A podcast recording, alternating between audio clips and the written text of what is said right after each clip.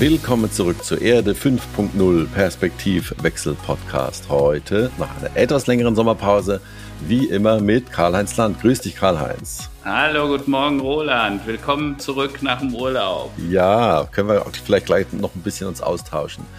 Auch heute haben wir wieder mega interessante Gäste. Ich heiße willkommen Elsa Graf und Richard Graf. Wir lernen heute viel über das Thema Decision Making, also Entscheidungsfindungen, von der Kunst, gute Entscheidungen zu treffen und diese sicher und zeitnah herbeizuführen. Willkommen nochmal. Hallo Elsa, hallo Richard. Schönen guten Morgen. Guten Morgen. Ähm, wir, äh, ich habe gestern gelernt im Vorbereitungsgespräch, wir fällen ja bewusst oder unbewusst äh, am Tag, ich glaube ungefähr 20.000 Entscheidungen. Dazu kriegen wir gleich noch sicherlich äh, perfekt tollen Input, wie man das strukturiert und auch äh, ja äh, vielleicht mit einer modernen und besseren Methodik auch im Geschäft umsetzen kann, bessere Entscheidungen zu fällen. Was der Mensch dabei für eine Rolle spielt, was die KI dabei für eine Rolle spielt, weil wir oft auch über KI gesprochen haben. Ähm, das werden wir gleich alles auflösen. Starten wir erstmal mit den Themen des Tages, Karl-Heinz. Es war ja wieder unglaublich viel los in den letzten Wochen. Äh, das wird ja irgendwie nicht ruhiger. Ich dachte, als wir gestartet haben, da ja. war Covid irgendwie mittendrin, dann war irgendwie Trump noch alive. Da haben wir schon gedacht, oh, das sind aber schwierige Zeiten, komische mhm. Zeiten. Die mhm. Zeiten werden irgendwie immer skurriler. Was beschäftigt dich denn am heutigen Tag?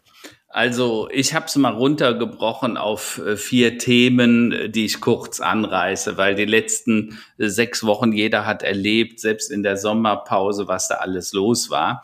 Äh, neben dem Ukraine-Krieg äh, mit seinem endlosen Schrecken äh, bereiten nun auch die Energiepreise den Menschen Kopfzerbrechen, auch und vielleicht gerade hierzulande was kommt im Winter auf die Menschen zu? Äh, die Unterstützungen, also sowohl der Spritpreis, der ja gestützt wurde, äh, als auch äh, ähm, das 9-Euro-Ticket fallen jetzt weg, quasi am 1. September die Gaspreise steigen, die Strompreise nun vermutlich auch.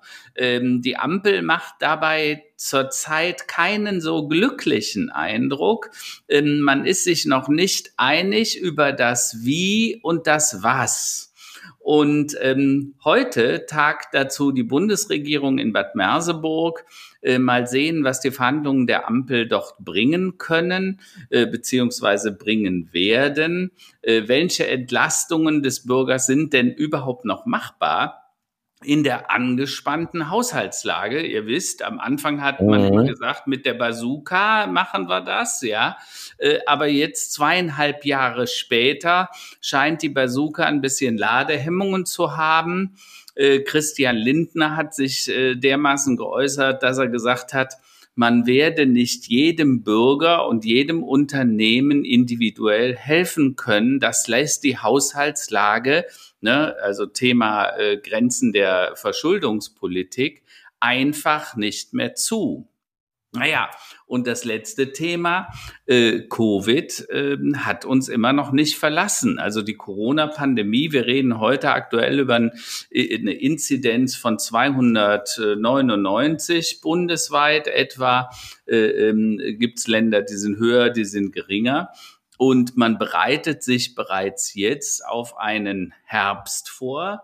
Äh, Herr Lauterbach hat dazu auch schon äh, Maßnahmen vorgestellt. Also es wird vermutlich wieder eine Maskenpflicht geben. Äh, man macht sich Gedanken über äh, das Fördern von Homeoffices wieder, auch um Energie zu sparen, denn die Büros müssen ja alle geheizt werden, ähm, die ja nur noch so heißt es, auf 19 Grad maximal geheizt werden. Äh, es gibt die ersten Bürger, die sich bereits Gedanken machen, ob sie nicht lieber dann ins äh, ins Office gehen, äh, weil dann brauchen sie zu Hause nicht zu heizen, um die hohen Heizkosten sich zu ersparen. Also es ist alles ein bisschen chaotisch. Es wird Maskenpflicht geben, aber gleichzeitig wird es wohl keinen Lockdown mehr geben. Also das will man auf jeden Fall und unter allen Umständen verhindern, äh, was man natürlich sehr gut nachvollziehen kann. Also was sagt man dazu? Äh, spannende Zeiten. Ja, es kommt viel ja. auf uns zu. Und damit sind wir ja dann auch schon fast heute beim Thema Decision Making. Ne? Wie kommen wir denn dazu, bessere Entscheidungen zu treffen? Äh, und äh, naja, ich freue mich gleich auf einen spannenden Austausch mit Elsa und mit Richard. Genau, ähm, dann mal zu euch Elsa und, und Richard, was sind denn für euch so als eurem Bereich der, der Entscheidungsfindung, des Decision Makings, was sind denn da so Tagesthemen? Die Tagesthemen, also die ich einfach sehe, würde ich zuerst allgemein sagen, die Entscheidungen, die die Menschen gerade jetzt treffen, die sind nicht besonders gut.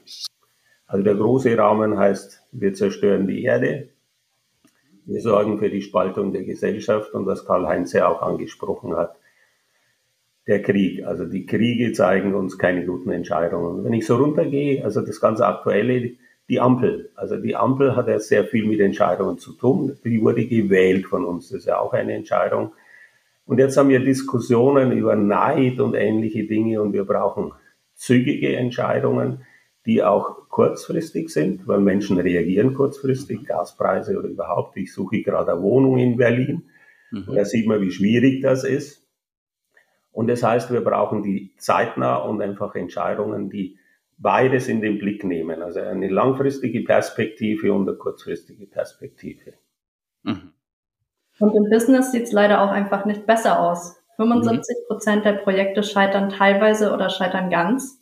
Das zeigt der Standish Group Report jedes Jahr wieder aufs Neue und die Zahlen werden einfach nicht besser. Mhm. Wir erleben täglich den Meeting-Wahnsinn und der wird leider auch immer schlimmer und schlimmer. Es passiert wenig und wir brauchen Decision-Making Management. Ja, ja, die, die große Frage und äh, Richard, äh, wir kennen uns seit ja, fast zwei Jahrzehnten. Wir haben uns mal kennengelernt im Umfeld von Big Data, also Analyse, Software, Decision Making war auch damals quasi ein bisschen ein Thema. Ne? Wie kann man Entscheidungsunterstützen, weil nichts anderes sind Informationssysteme. Aber du hast dich dann extrem intensiv, auch in der Theorie, mit neuronali, neura, neuronalen äh, Dingen verfahren. Also wie funktioniert eigentlich unser Gehirn und wie funktioniert eigentlich der Entscheidungsprozess? Vielleicht kannst du so mal ein bisschen beschreiben, äh, worauf du da gekommen bist. Deine Methodik, die nennt sich ja K plus I plus E, also Kognition plus Intuition plus Emotion. Ähm, und ich fand das immer sehr spannend. Wir setzen das auch selber hier und da in Kundenprojekten ein, äh, um bei Unternehmen, und ich würde mir wünschen, auch in der Politik einige Entscheidungen zu verbessern und schneller dazu zu kommen. Aber erklär doch mal den Hintergrund, wie bist du überhaupt drauf gekommen? Äh, und was ist die Theorie hinter deinem, äh, deiner Methodik oder eurer Methodik? Ja, wunderbar. Also du, den ersten Pfad hast du schon erwähnt. Also ich hatte ein Unternehmen, das ich in den 90er Jahren gegründet habe für Analytik. Also das, mhm. was man halt jetzt eher aus den Social Media zieht, aber natürlich Big Data und uh, Business Intelligence. Und du hast das Zauberwort schon gesagt. Das ist Entscheidungsunterstützung. Also mhm. Unterstützung für etwas, nämlich für die Kognition, für die bewussten Entscheidungen. Ich habe so ganz schlicht gesehen, obwohl ich so tolle Entscheidungsunterstützungssysteme mit dem Unternehmen aufgebaut habe für Kunden, die Entscheidungen wurden dadurch nicht besser. Mhm. Um es ganz einfach zu sagen. Die Erkenntnis war vielleicht so ganz trivial, die wir heute auch sehen. Einer jeden Handlung geht eine Entscheidung voraus. Also was unsere Politiker entscheiden, hat ja eine Wirkung dann, also ein Rahmen vorgegeben, nachdem sich die Individuen halten, also eine Maske tragen oder nicht, oder Fördergelder oder Unterstützungsgelder kriegen oder nicht. Und die machen was draus. Und ich habe gesehen, dass das einfach keine gute Wirkung hat im Sinn von dem Aufwand. Und so begann ich die zwei Dinge zu machen, Karl-Heinz, die du sagst. Wie entscheidet der Mensch? Das ist die Entdeckung von Key, also die Untrennbarkeit von Körper, Emotionen, Intuition und Kognition. Und das ist keine metaphorische Beschreibung. Also die Wissenschaft bisher, die das gemacht hat, also das hat die Psychologie gemacht, die Philosophie, natürlich die Ökonomie jetzt sehr stark, die sind auch am besten aus meiner Sicht. Und die vergaßen einfach die Naturwissenschaften, nämlich Zeit, in welcher Reihenfolge und zu welchen Zeitpunkten geschieht der menschliche Entscheidungsprozess und Raum. Das klingt philosophisch. Raum ist wieder einfach in Zentimeter. Also in welchem Gehirnareal laufen das ab? Und dann kommt man zu Prozessen. Sobald wir Zeit und Raum waren, können wir nicht mehr von Ego sprechen, das irgendwas tut, sondern wir können ganz klar sagen, hier arbeitet die Emotion, hier wird die Intuition sichtbar und hier können wir dann bewusst entscheiden. Das war der eine Pfad und das war ein Abenteuer unglaublicher Natur, weil alle oder fast alle wissenschaftlichen Disziplinen sich damit beschäftigen, aber es gibt keinen Lehrstuhl für Emotionen. Das heißt, es, man muss das zusammensammeln. Also es war eine Sammlung von fast nun 30 Jahren all dieser Informationen, um zu erkennen und zu entdecken, das ist eine Sequenz. Das war der eine Teil, also nachdem das entschlüsselt wurde, das habe ich 2018 veröffentlicht. Du warst ja in den sehr frühen Phasen dabei und schon begeistert im Sinn, da ist was dran, aber es ist schwer zu verstehen, weil mhm. es gegen die allgemeine Meinung ist. Aber aber Richard, vielleicht kannst du da für den Zuhörer, der ja nicht so tief im Thema steckt, einfach mal erklären, äh, ihr sprecht davon, ein Mensch trifft 20.000 Entscheidungen am Tag. Ne? Das ist ja unter anderem auch so eine Entscheidung wie einatmen und ausatmen, Schritt nach vorne gehen oder zurück. Ja, das sind vielfach unbewusste Entscheidungen oder äh, 97 Prozent äh, von diesen Entscheidungen sind wahrscheinlich eher unbewusst, die machen wir einfach. Das ist äh, intuitiv. Und dann gibt's aber ja noch die Emotion, die da reinspielt. Also zum Beispiel, ich soll etwas tun, habe aber Angst davor. Und dann passiert was. Vielleicht kannst du das mal ein bisschen theoretisch beschreiben, was das ist, dieses Kognitive, wo wir ja wirklich denken, bewusstes Handeln tun. Dann das Thema Intuition, wo du einfach intuitiv einem äh, Objekt ausweichst, weil da was angeflogen kommt oder vor dir auf dem, auf dem Weg liegt. Und dann das Thema der Emotion. Welche Rolle spielt die? Weil ich glaube, das ist in eurer Theorie ja ganz, ganz wichtig. Genau. Die Das Ein- und Ausatmen wird nicht dazu gezählt. Da wäre mir ein bisschen viel. Also das heißt, es gibt okay. noch quasi so Körperentscheidungen, das wäre zu kompliziert. Okay. Äh, die, das, was du ausführt, ist das generelle Problem, das wir haben. Wir mhm. wissen zu viel. Das mhm. heißt, wir glauben tatsächlich, das beschreiben zu können und forcieren dann Antworten, die das bestätigen, was wir wissen. Mhm. Und du öffnest dich und sagst, Mensch, da gibt's doch, das funktioniert anders. Das erste, was ich sagte, Forschung hat ein klares Ergebnis gemacht. Die mhm. Fragen beantworte ich gleich. Das zweite, wir brauchen dann Decision-Making Management. Also, ja. wenn wir wissen, wie das Gehirn arbeitet, können wir Entscheidungsprozesse definieren, damit wir gute Entscheidungen äh, herbeiführen können. Und herbeiführen heißt sicher und zeitnah. Und jetzt fragst du, naja, wie funktioniert das? Das heißt, hier sehen wir eine ganz tiefe menschliche das Verhalten, wir wollen wissen, warum.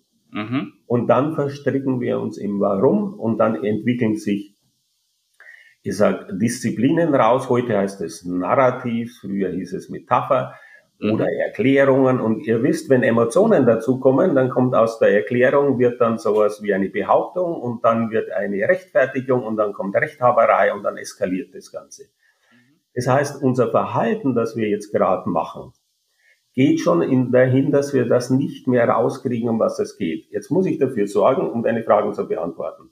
Also, diese Reihenfolge ist trivial. Die Intuition kommt zuerst. Mhm. Und die kommt nach 350 Millisekunden.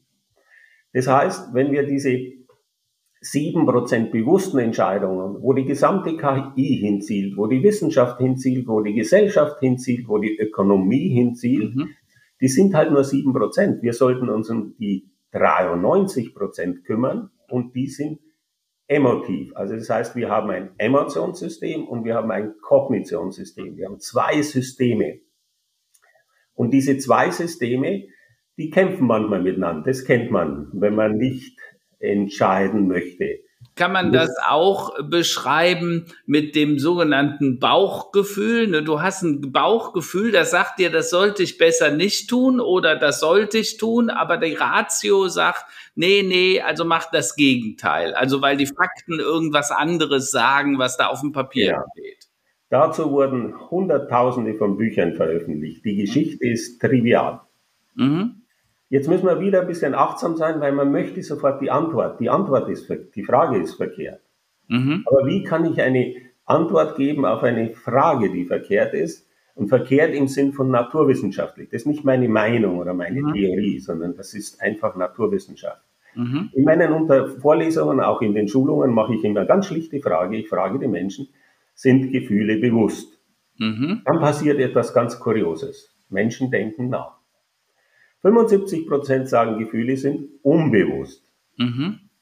Ungefähr so, ich muss ein bisschen rechnen, so 18 Prozent sagen, die sind bewusst mhm. und der Rest antwortet nicht. Da kann ich machen, was ich will. Mhm. Tatsache, naturwissenschaftliche Tatsache ist, Gefühle sind definitiv, haltet euch fest, bewusst, mhm.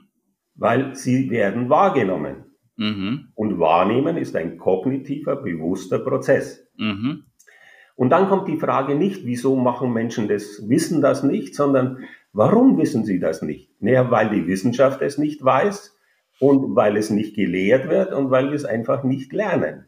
Mhm. Und das ist die Entdeckung. So ganz schlicht. Also es gibt da viel darüber zu erzählen. Aber jetzt haben wir den ersten Baustein. Wenn ich weiß, dass Gefühle bewusst sind und dann frage ich die Bauchentscheidung. Die Bauchentscheidung ist keine Entscheidung.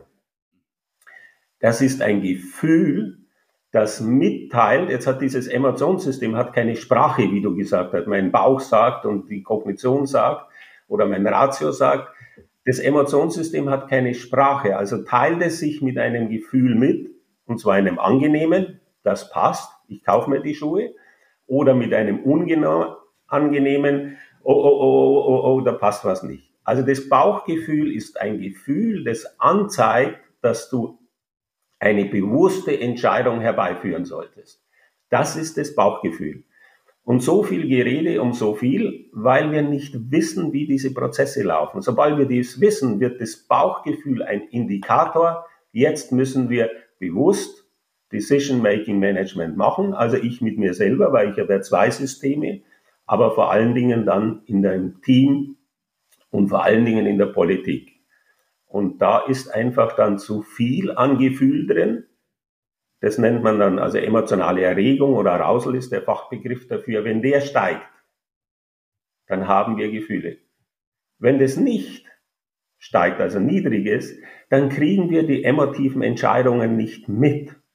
Wir realisieren gar nicht, dass wir was unterschrieben haben oder die Zigarette angezündet haben, die wir gar nicht rauchen wollen. Ist das ungefähr die erste Antwort, Karl-Heinz, auf das Thema Bauchgefühl? Okay, okay. Ähm, jetzt ist natürlich die Frage, ähm, ihr sagt ja Decision Making Management. Das klingt, klingt ja so, äh, ja, man hat CRM-Systeme, also Customer Relationship Management, man hat Decision-Systeme, äh, äh, Informationssysteme und ihr macht das so zu so einem abstrakten Begriff. Ähm, warum glaubst du, dass das gerade in der Wirtschaft, aber auch in der Politik so wichtig wäre, eine Methodik zu haben, die diese Prozesse äh, sichtbar und äh, begreifbar macht? Weil du sagst ja selber, das wird heute eigentlich überhaupt nicht gelehrt. Gefühle sind, äh, haben in der, in der, in der, im Business und in der Politik nichts zu suchen, würde man fast sagen. Du sagst aber, nee, Gefühle sind bewusste Entscheidungen, die müssen wir erkennen, verstehen und auch in unsere Entscheidungsprozesse, also ins Decision Making, also in die Entscheidungsmachbarkeit dann auch mit einfließen lassen, weil wenn wir das nicht tun, kann es zu schlechten Entscheidungen kommen. Wunderbar. Also du hast Frage und Antwort schon ein bisschen vorgegeben. Ja. Es sind viele Fragen. Ich versuche mal die zu wählen, die, die passt. Warum eine neue Kategorie? Weil wir sie nicht haben. Man muss sich vorstellen, dass Entscheidungen das Dominierende dieser menschliche Verhalten ist, im Leben, im Business, in der Politik, überall. Und wir haben keine Kategorie dafür. Und im Business ist es auch so wieder ganz einfach wenn jemand etwas bestellt, also ein Seminar oder man möchte Decision Making Management lernen, äh, lernen oder eine mhm. Transformation machen oder ein Change, dann muss ja der Einkäufer nach einer Kategorie bestellen. Und die Kategorie gibt es nicht. Es mhm. gibt CRM, klar. Und Unsere Entscheidung, Decision Making Management als Kategorie zu bezeichnen, ist mhm. einfach darauf hinzuweisen, das ist neu. Warum brauchen wir das? Das ist ganz trivial. Die bestehenden Entscheidungsmethoden sind nicht gut genug. Ja. Das sehen wir am Effekt. Das, glaube ich, ist offensichtlich. Da müssen wir jetzt gar nicht drüber diskutieren. Und wenn man sie als Einzelne anschaut, erkennt man das auch. Also die autoritäre Entscheidung, die ist zwar schnell, immer wenn Krise da ist, hätten wir die gern, weil die ist auch klar. Also wenn jemand sagt, in diese Richtung. Aber wir wissen aus den Katastrophen der Vergangenheit, dass die autoritäre Entscheidung langfristig in die Katastrophe führt. Deswegen hat sich Demokratie an sich entwickelt oder deswegen gab es auch den Druck der partizipativen Entscheidung. Das heißt, es gibt nach wie vor einen autoritären Entscheider, der fragt dann bestimmte Stakeholder oder bestimmte Experten, intern, extern, und entscheidet dann. Diese Entscheidungsform hat quasi ihre Lebenszeit erreicht, weil die taugt nichts, weil die verzögert und du hast ein neues Problem. Weil wenn du jemanden fragst und der sagt links rum und du sagst rechts rum dann, dann hast du den verloren. Und mhm. vor allen Dingen die, die nicht beteiligt werden, die tragen das wieder nicht mit. Also die partizipative Entscheidung, das hat man erkannt die letzten 20 Jahre, die ist einfach eine Sackgasse. Jetzt haben wir eine Situation von Teamentscheidungen. Das heißt, die Dinge sind komplexer geworden, es geht auch schneller. Und da haben wir die Konsensentscheidung, die können wir wegtun. Die Konsensentscheidung dauert so lange, es bleibt der kleinste gemeinsame Nenner übrig, das mhm. taugt nicht. Dann haben wir die Mehrheitsentscheidung und hier vergessen wir etwas. Das hat nichts mit Theorie zu tun, weil wenn ich eine Mehrheitsentscheidung mache, dann habe ich das Problem, dass die Minorität, die nicht dabei ist, für die ist ja die Mehrheitsentscheidung eine vorgegebene autoritäre Entscheidung. Das heißt, ich habe wieder das Dilemma, dass sie nicht getragen wird. Mhm. Also kann ich sagen, die klassischen Formen die taugen nicht. Dann gibt's noch die Consent-Entscheidung, das mhm. ist, wo man umdreht, die taugt aus meiner Sicht gar nichts. Das heißt, wir brauchen eine neue Entscheidungsform, also die mhm. gemeinsam getragene Entscheidung, wo die Ressourcen reinkommen. Wir haben eine Trennung zwischen Ideation, also wo wir Optionen entwickeln, was können wir denn machen, vielleicht ein Stück wie, mhm. Und dann haben wir aus den Optionen entscheiden wir, welche dieser Optionen machen wir. Ja, klar. Das ist ein Priorisierungsprozess. Das ist der komplexeste Prozess, den kann keiner, mhm. weil er nicht tradiert ist. Also da findet man auch in der Literatur wieder vieles und das wäre die Antwort dafür, die du gestellt hast. Mhm. Warum haben wir Decision Making Management als mhm. eigenes Thema, als eigene mhm. Kategorie entwickelt? Okay. Weil das jeder braucht. Jetzt hast du ja schon, und auch Elsa hat es ganz zu Be Beginn gesagt, 75 Prozent aller Projekte scheitern. Und äh, wir haben ja schon gemeinsam äh, eure Produkte, euer Toolset in äh, ähm, Kundenprojekten eingesetzt, um rauszufinden, kann man eine Entscheidung, eine schwache Entscheidung schon am Anfang erkennen. Ne? Also da gibt es ja viele Dinge der agilen Theorie, da könnt ihr vielleicht gleich mal ein bisschen was zu sagen. Hier diese Themen wie Offenheit, Mitwirkung, ähm, äh, äh, Wertschätzung, ja, also Dinge, die in, im agilen Konzept immer mit dazugehören und gleichzeitig aber auch das Thema Commitment, ne, weil Commitment, also bin ich committed zum Projekt, Ihr sagt ja, auf Basis eurer Methodik könnt ihr zu Beginn eines Entscheidungsprozesses schon sagen, ob dieses Projekt erfolgreich werden wird oder nicht. Also ich erinnere da immer gerne an ein äh, Projekt für die Zuhörer äh, bei dem Konzern Lidl äh, gab es ein IT-Projekt. Da hat man, äh, nachdem man fast äh, 500 Millionen, vielleicht auch 700 Millionen Euro investiert hat in die Integration eines bestimmten Projektes, dann hat man nach knapp sieben Jahren gesagt, nee, das geht so nicht, wir stoppen das gesamte Projekt.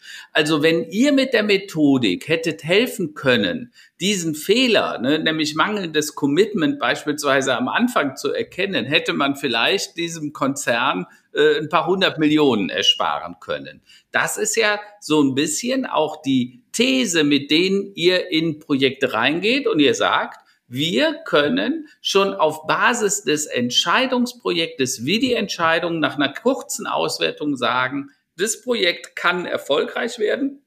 Das wird vermutlich nicht erfolgreich, da muss nachgebessert werden und in dem Projekt lasst es, das wird so nie funktionieren. Ja, vielleicht könnt ihr das mal beschreiben. Was macht euch da so selbstbewusst, dass man das in, also zum Zeitpunkt der Entscheidung quasi schon sehen kann? Uns macht das so selbstbewusst, weil 100% Beteiligung entsteht. Bei mhm. uns kommen durch Decision Making Management und gerne dann auch später durch den Team Decision Maker, durch unsere Software, mhm. alle gleichzeitig zu Wort und mhm. alle sehen sofort, was alle gemeint haben. Mhm. Und indem einfach alle Leute mitmachen, entstehen die Werte, agile Werte, wir haben sie noch ein bisschen ausgeweitet, ganz automatisch. Das heißt, mhm. es entsteht Offenheit, weil mhm. alle mitmachen, alle bewerten und alle ihre Ressourcen eingeben. Mhm. Es entsteht Beteiligung, weil 100 Prozent beteiligt werden. Mhm. Es entsteht Augenhöhe. Ja. Denn alle machen mit. Es ist total egal. Diversity wird bei uns direkt gelebt. Mhm. Es entsteht Wertschätzung, weil alle antworten, alle gesehen werden und endlich auch die Kompetenzen eingebracht werden können und dementsprechend auch gewertschätzt werden. Und es wird letztendlich zu einem Commitment, in dem alle mitmachen, alle sagen, ich bräuchte das und das, um committed zu sein. Und dann wird die Entscheidung letztendlich auch gemeinsam getragen. Genau. Und ich möchte hinzufügen, was du fragst. Mhm. Können wir früh erkennen, ob ein Projekt erfolgreich sein kann oder nicht? Wir können. Wir können innerhalb von wenigen Stunden erkennen, ob ein Projekt unabhängig von der Größe, also das ist ja immer die Thematik, dass man sagt, ne, die kleinen Dinge schon okay, bei den großen nicht. Das heißt, mit dem, was Elsa sagte, jetzt als Werkzeug, kann man feststellen, ob das Projekt wirklich erfolgreich sein kann. Die Problematik ist natürlich, erst wenn ich es gemacht habe, werde ich es merken. Aber wir wissen einfach, wenn die Dimensionen können, also wenn die Expertisen da sind, wenn dann dürfen es, also alles auch legal ist und immer, im, also Abhängigen zu anderen Abteilungen und so weiter geklärt sind und das innere Wollen ich sage, in einem grünen Bereich ist, dann werden die Projekte erfolgreich. Und dazu mhm. müssen wir vielleicht nochmal sagen, was ist denn Decision Making Management? Wir sind gleich so rein, weil das uns so interessiert, wie funktioniert das Gehirn. Mhm. Decision Making Management besteht einfach aus drei Teilen, zwingend. Ja. Das erste sind die Prozesse. Die sind angelehnt an die Key-Theorie. Die Intuition antwortet zuerst. Und das ist eine der großen Entdeckungen. Jeder Mensch ist in der Lage, garantiert nach 350 Millisekunden zu entscheiden. Das heißt, wir wissen, und das macht uns sicher, wir mhm. wissen, dass jeder Mensch bereits entschieden hat, bevor er antwortet. Das nutzen wir in den Prozessen. Und dazu gibt es halt dann die Bewertung, den Commitment-Prozess, den Priorisierungsprozess, das heißt verschiedene Prozesse, die führen direkt zum Ergebnis einer gemeinsam getragenen Entscheidung. Und dann brauchen wir das Tool, das Elsa mhm. angesprochen hat. Damit wir das ausschalten, was Entscheidungen verzerrt, ich sag, manipuliert, verhindert und so weiter, brauchen wir, dass alle Menschen gleichzeitig zu Wort kommen mhm. und alle gleich und sofort sehen, was alle gemeint haben. Das ist die Zauberei. Mhm. Das heißt, die Versuche, das, wir haben andere Werkzeuge die letzten 20 Jahre benutzt, also mit Fingerzeigen, mit Karten, das funktioniert ganz gut in kleineren Teams. Aber sobald wir remote sind und größere Teams, können wir das nicht mehr handeln. Das ist mhm. nicht in der Kapazität der Menschen. Und das Dritte, das man braucht zu Decision Making Management, ist die Theorie. Wir brauchen immer eine Ausrichtung, in welcher Reihenfolge stellen wir das her. Das wären die zwei Antworten, also Elsas zu den Werten und meine jetzt, ja. wir können tatsächlich am Anfang ja. feststellen, ob das Projekt ins Ziel kommt.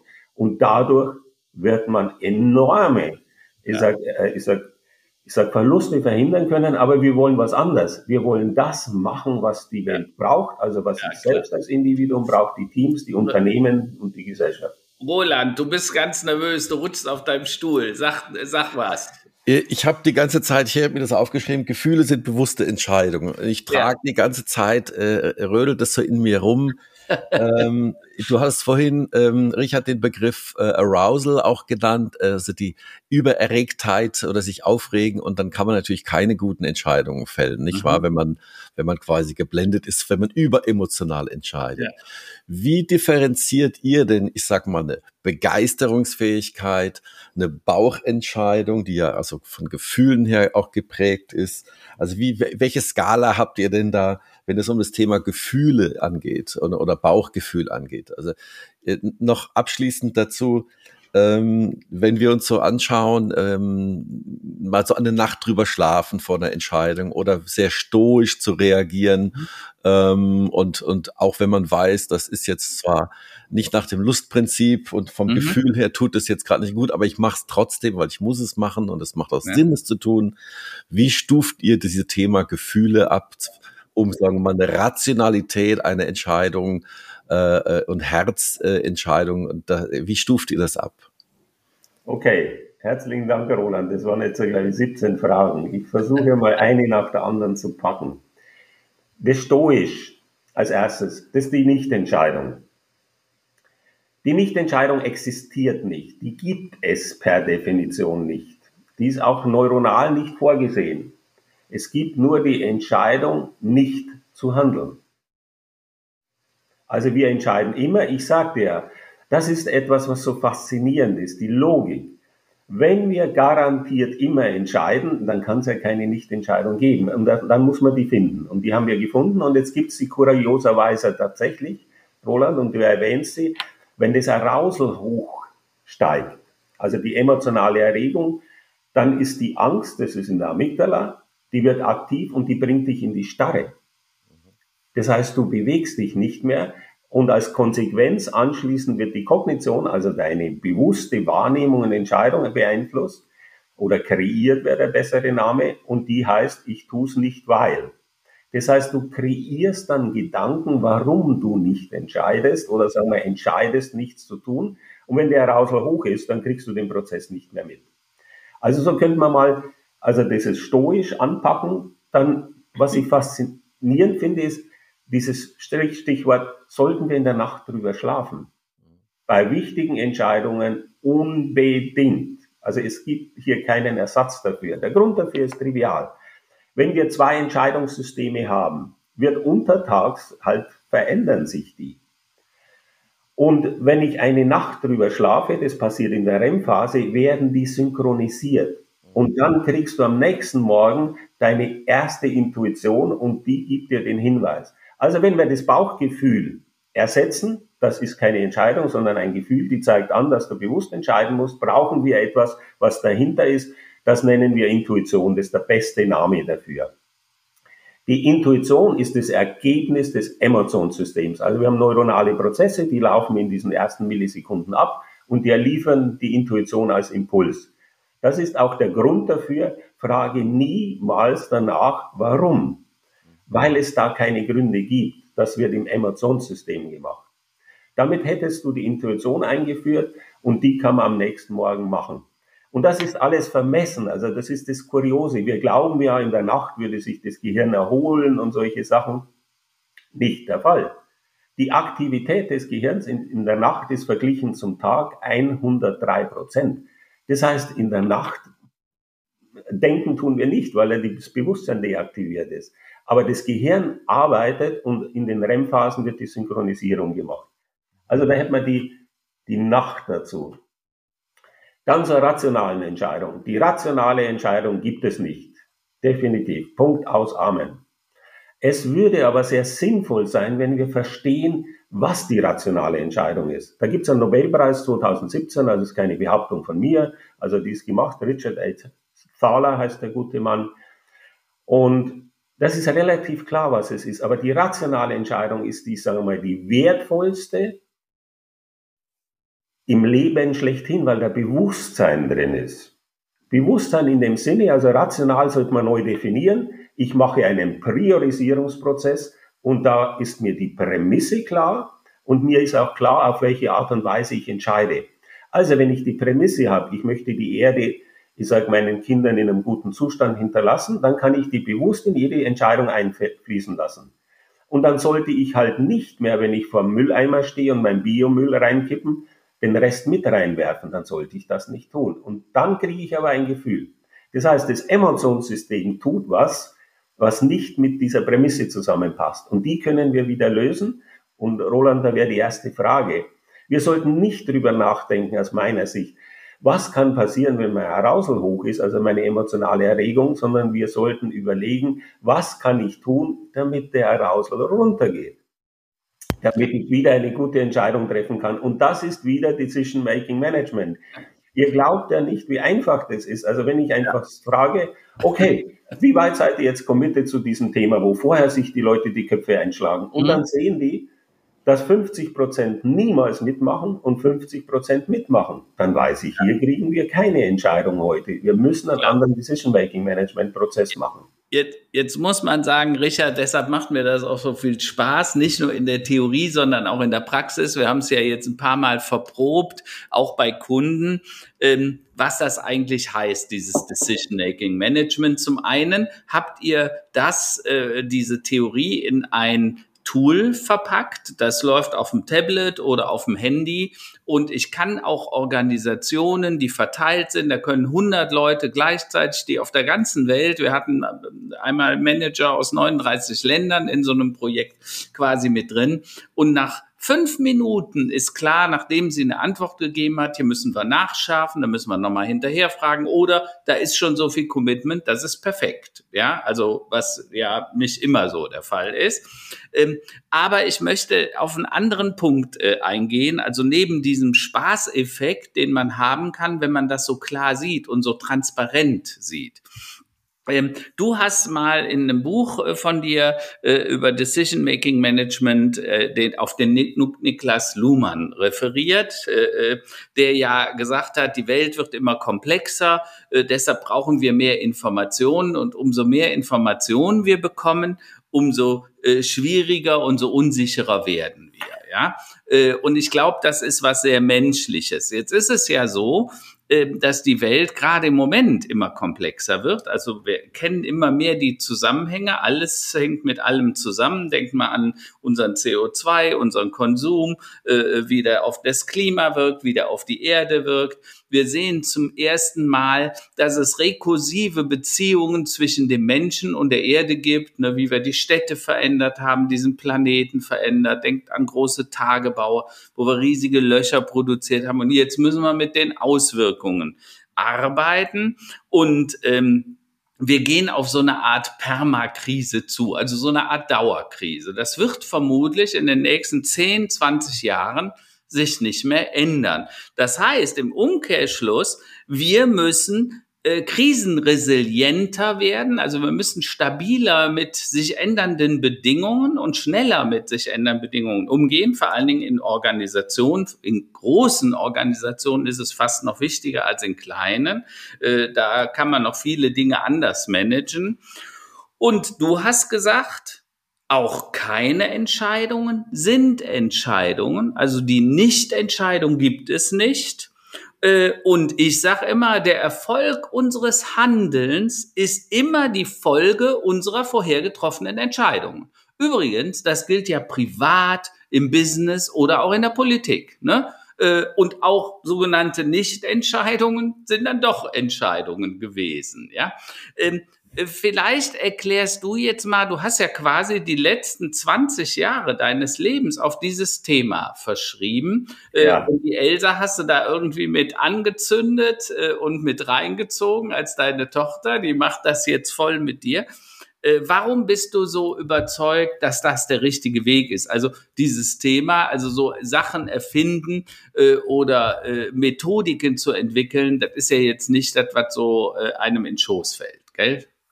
Okay, das sind jetzt viele Fragen wieder gewesen, aber sehr gerne, vielleicht die erste, die Elsa sehr gut beantworten kann. Brauchen wir dazu digitalisiertes Decision Making Management? Mhm. Brauchen wir eine App? Mhm. Ja, wir brauchen die App, weil die App sowohl für die Beteiligung sorgt, hundertprozentige ja. Beteiligung, alle können mitmachen. Das heißt, wir haben auch keine asymmetrische Beteiligung mehr. Normalerweise setzt sich ja derjenige oder diejenige, die als erstes spricht, durch ankert die anderen. Dadurch werden die anderen auch anders entscheiden und es entstehen viele Cognitive Bias.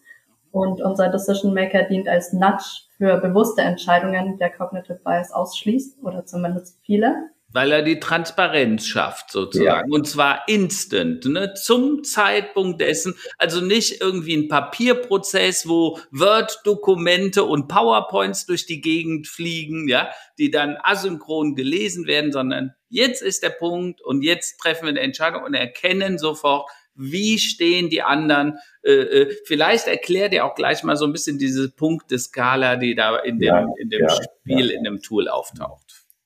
Du bringst das auf den Punkt wieder, zu beantworten ist damit mit dieser digitalisierten App, also die App ist digitalisiert, Decision Making Management, können wir das lösen, dass wir in 33 Ländern sind und wir sehen es wirklich innerhalb von wenigen Sekunden. Das ist das Erste.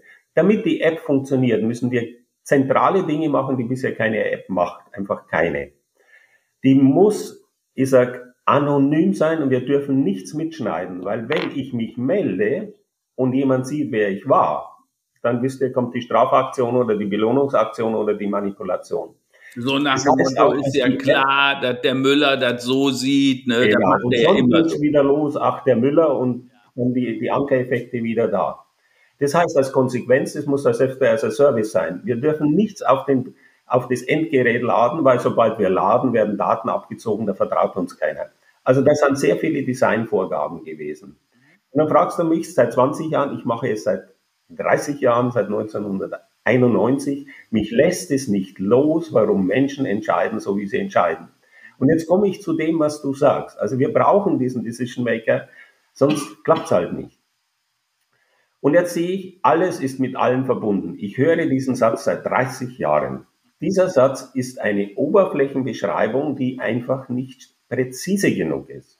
Es ist nicht alles mit allem verbunden. Meine Augen sind nicht direkt mit den Füßen verbunden und auch nicht mit deinen Augen. Das heißt, wenn wir über Empathie reden und so, haben wir so Effekte plötzlich, wo man sagen kann, da ist eine Wirkung. Also das war so irgendetwas, ich wollte verstehen, wie Phänomene, auf die sich widersprechen, nämlich dass der Mensch sagt, er ist ein hochentwickeltes System und gleichzeitig fällt er miserable Entscheidungen. Wie kriegt man das zusammen, ohne dass man es verändert? Also das heißt, die Disziplin besteht darin zu sagen, okay, er ist entwickelt, weil er bewusst ist, er kann sehr viel kreieren in dieser Welt, aber er macht auch sehr unsinnige Dinge.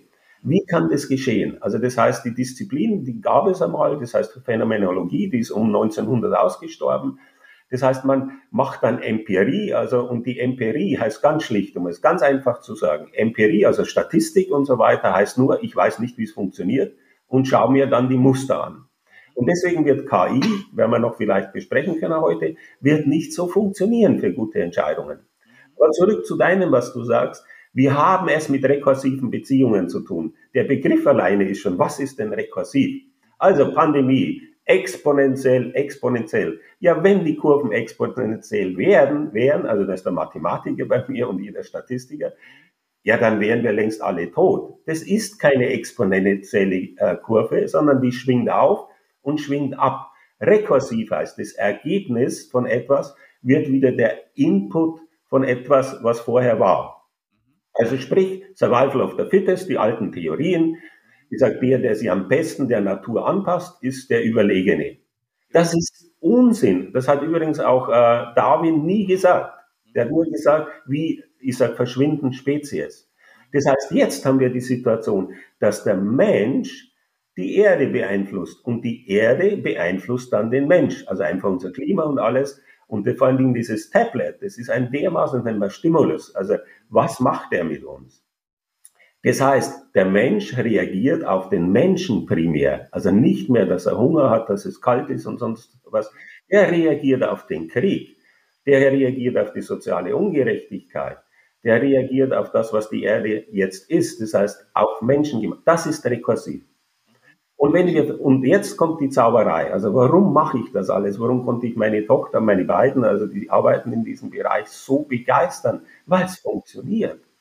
Und weil wir etwas tun, unseren Gehirnprozess, das ist Neurobiologie, also keine Metaphern und sonst was, sondern Verbindungen von Synapsen. Die kann ich nicht so trivial ändern. Denken ist trivial. Kann ich in zwei Sekunden, drei Sekunden ungefähr was Neues denken? Aber die kann ich nicht ändern. Also wenn ich beginne, mich dem Gegebenen anzupassen, da kommt so Demut rein, dann kriege ich plötzlich bessere Ergebnisse. Also das wäre so die Antwort auf alles hängt mit allen zusammen. Nein, es gibt eine Reihenfolge. Es gibt einen Stimulus, also jemand ist mir gegenüber oder ich kriege mit, wie der, der Krieg ist oder wie die soziale Ungerechtigkeit steigt. Geh in Berlin hier einmal Bahnhof Zoo, dann siehst du's.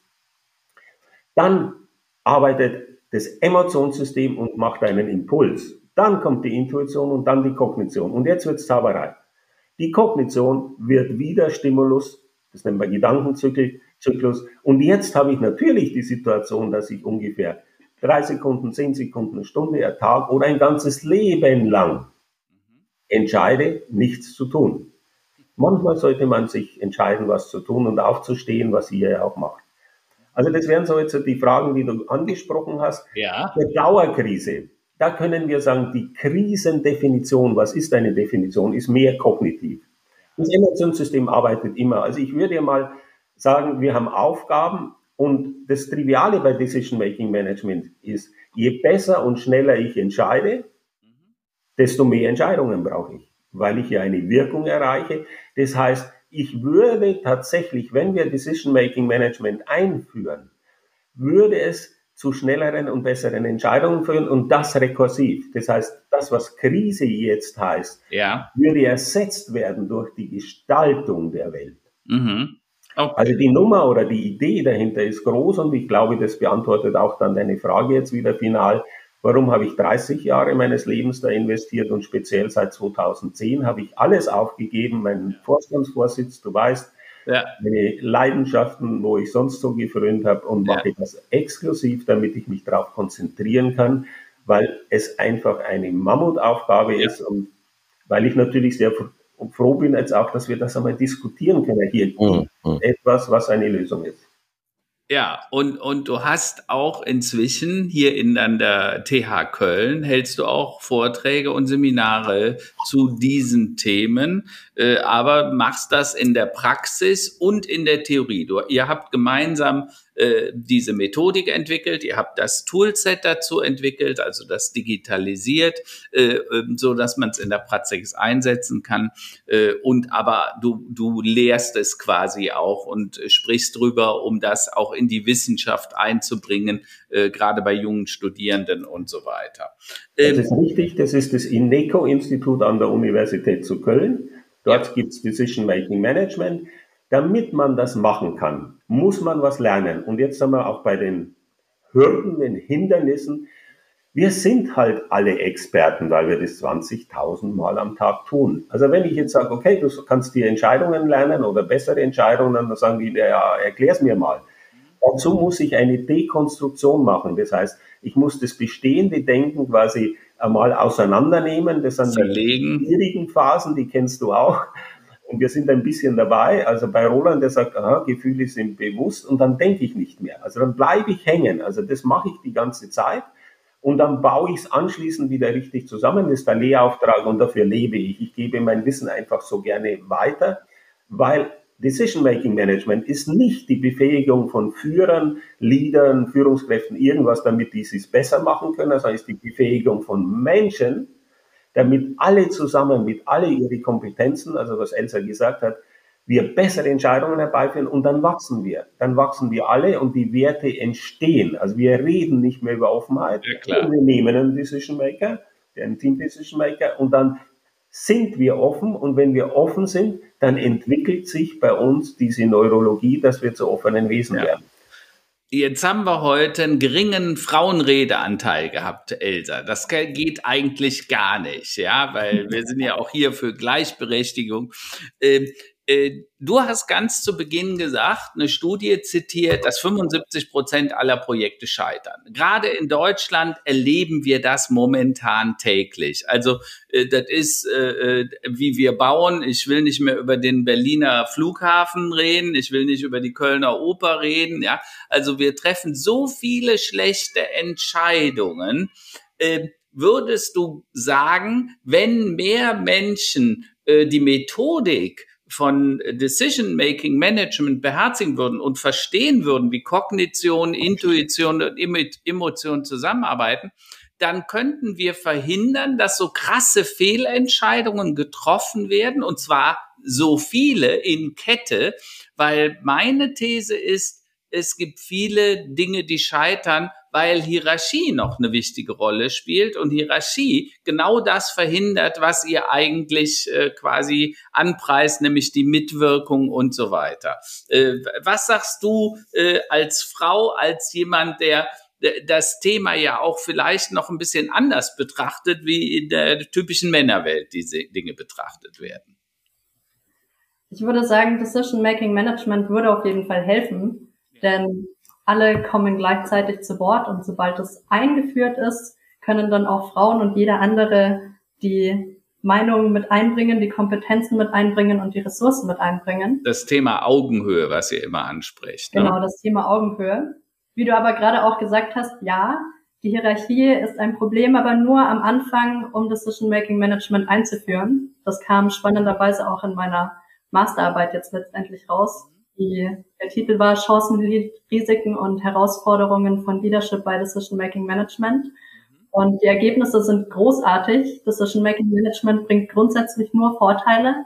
Das einzige Problem ist, man braucht am Anfang die Governance, aber auch die Governance bekommt man, indem man eine gemeinsam getragene Entscheidung dafür einsetzt, dass zuerst der Lift abgemacht wird. Genau. Oh. Und als Referenz, mein erstes Projekt, das ich hatte, war ein großer Online-Elektrohersteller. Mhm. Und auch da war es so, dass letztendlich das Entwicklungsteam und der Fachbereich sich verstanden haben. Die haben 30 Jahre sich nicht gegenseitig verstanden. Es gab immer irgendwie Chaos und danach mhm. sind sie sich schon fast in die Arme gefallen und sagen, hey, jetzt kommen wir endlich zu Wort, jetzt verstehen wir euch. Und da ging es den Frauen genauso wie den Männern. Ja, super, gut.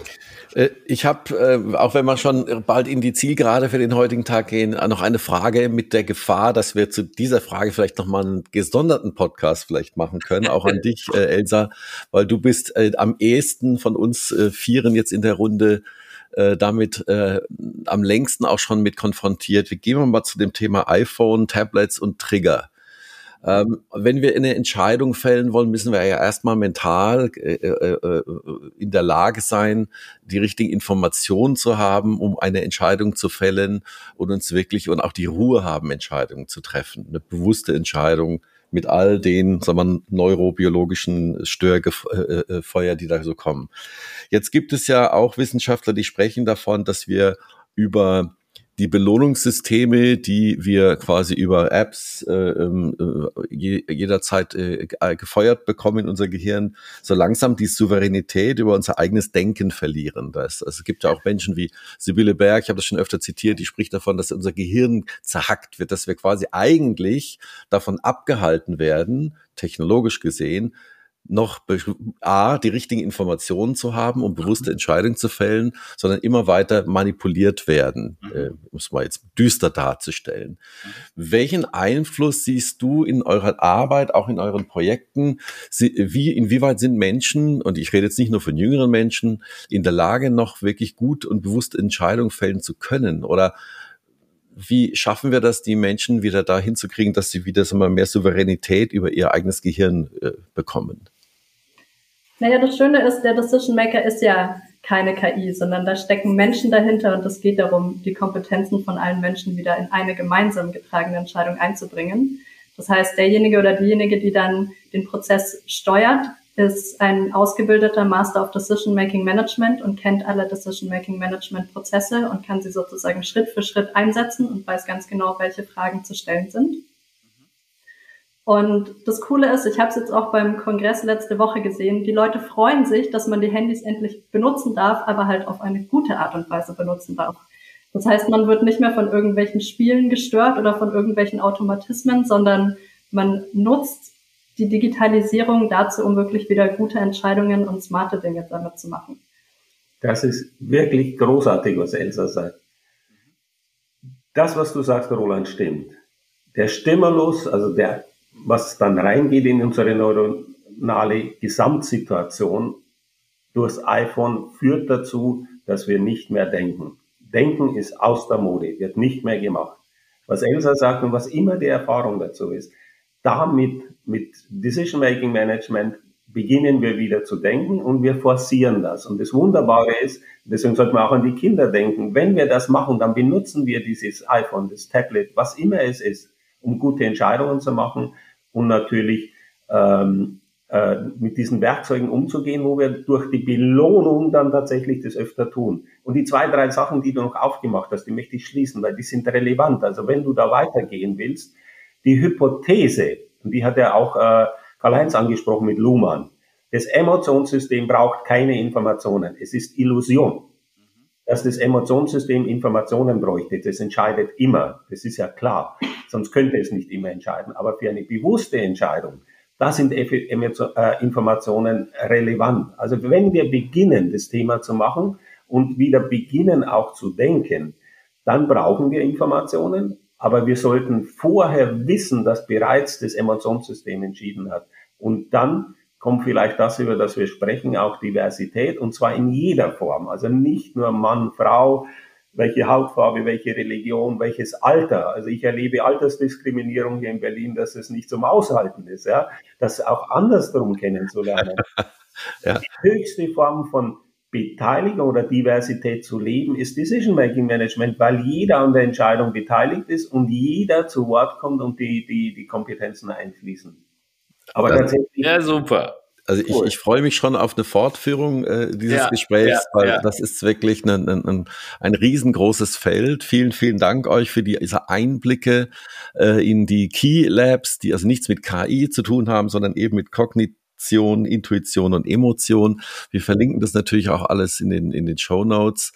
Ähm, vielen Dank äh, für die mega interessanten Einblicke in das Thema Entscheidungsfindung und Entscheidungsmanagement. Bleibt unsere beliebte Abschlussrubrik. Ähm, Karl-Heinz, ich nehme dich wie immer zuerst dran. Die Tops und Flops der Woche. Ich habe gehört, da gab es auch noch einen anderen Flop innerhalb der Familie in den letzten Tagen. Ich weiß nicht, ja. welche du die aufgeschrieben hattest, aber ja, schieß ja, mal los. Also die, die, die äh, Tops, um damit zu beginnen, die beiden Enkel sind im Moment äh, in der Nähe und äh, sind viel bei uns gewesen. Die Sonne lacht. Äh, es war ein wunderschöner Sommer. Ja. Ähm, das ist aber auch so ein bisschen der Flop gleichzeitig, denn das Thema Klimawandel, der Sommer, der uns so viel Freude macht und aber gleichzeitig auch klar vor Augen führt, äh, das war 2018 und 19 keine Ausnahme, mhm. sondern das Klima wandelt sich in einer Geschwindigkeit, das ist rasant äh, und wir müssen damit umgehen lernen. Ja, das ist das, äh, ein, das was mir im Kopfe bleibt und dann äh, seit jetzt äh, das Zitat vom vom Richard Denken ist halt aus der Mode. Wir müssen gucken, dass wir das Denken nicht verlernen, ja. weil mal drüber nachdenken, was ist denn die Auswirkung unseres Handelns und, wie wir heute ja gelernt haben, unseres Nichthandelns, ne? Weil denke immer dran, was passieren könnte, wenn wir nichts tun, ist dann die, die Devise sozusagen. Ja? Also das ist äh, so mein, mein, meine Tops und Flops. Okay. Elsa, Richard, wie sieht's bei euch aus? Gab es bei euch auch in den letzten Tagen Tops oder auch irgendwelche Flops, die euch noch hängen geblieben sind? Vielleicht fange ich an. Letzte Woche hatten wir ein Gespräch mit einem Investor, den wir dringend suchen. Es ist so unglaublich, wie aus Unverständnis heraus einfach Gespräche dann nicht mehr gemacht werden. Also dieses Denken, was könnte es denn sein? Und wir sprachen über Nachhaltigkeit und äh, es gibt nichts Nachhaltigeres als gute Entscheidungen. Das war Flop, das war sehr, sehr ärgerlich, weil wir gut vorbereitet waren. Elsa hat alleine präsentiert, ich war noch als CTO dabei. Das war ein echter Flop. Und das Top, wir haben gestern, ah nee, letzte Woche haben wir das erste US-Patent erhalten. Das heißt, diese ganze Diskussion, ist Decision Making Management eine Erfindung, ist vorbei. Entdeckungen kann man nicht patentieren, Erfindungen kann man patentieren. Und das hat uns sehr, sehr stolz gemacht. Das hat Trump damals verhindert. Das heißt, wir haben fünf Jahre gebraucht, um das zu kriegen. Das war echt das Top für uns. Gratulation. Ja, Elsa. ja, bitte, Elsa. Mein Top für diese Woche war noch der Kongress am Wochenende Sinn macht Gewinn. Und es war einfach wunderschön zu sehen, dass Decision Making Management und auch der Decision Maker einfach in, in allen Branchen und in allen Unternehmen nutzbar ist. Weil es gab so viele Leute aus unterschiedlichen Formen, alle wollten Nachhaltigkeit und etwas Gutes für die Welt tun und haben gesehen, dass es einfach überall einsetzbar ist. Sehr schön. Ja, Schließe ich gerne noch ab mit meinen Tops und Flops der Woche. Top natürlich, ja, der Sommer und, und immer noch, sag mal, die, das Urlaubsgefühl, was immer noch so ein bisschen mitschwingt. Äh, auch wenn ich im Urlaub letztlich das Gleiche gemacht habe wie, wie zu Hause. Ich war Gärtner, ich war Poolboy, ich war, bin den Kindern hinterhergelaufen. Also man macht ja eigentlich das Gleiche wie zu Hause auch, aber ich durfte da quasi ein Haus hüten in Spanien. Das war toll. Äh, Flop der Woche, da kommt man nach Hause und hat also so mal, schon mal so eine 33-prozentige Erhöhung des äh, äh, der, der Gas, äh, äh, äh, des Gasversorgers mal hier auf dem Tisch und muss sich dann wirklich überlegen, möchte ich mir das leisten, alle Etagen quasi gleich zu beheizen wie im letzten Winter. Äh, das sind so Dinge, da denkt man sich auch, äh, hätte ich mir vor drei Jahren auch keine Gedanken drüber machen müssen und wollen. Also, äh, ja, wir sind, äh, Kanet, du sagst es so schön, also ein kontinuierliches, nee, was hast du gesagt, nicht kontinuierliches Chaos. Permakrise. Aber, ja, Permakrise, schreckliches Wort, aber ich befürchte, dass du recht hast. Aber wir wissen, wir müssen uns immer selbst ähm, das Licht am, im Tunnel einschalten, um den Ausgang zu finden. Insofern packen wir es an, denken wir positiv, arbeiten wir dran und treffen wir vor allem sehr, sehr gute Entscheidungen auf Basis genau. eines guten Entscheidungsmanagementsystems.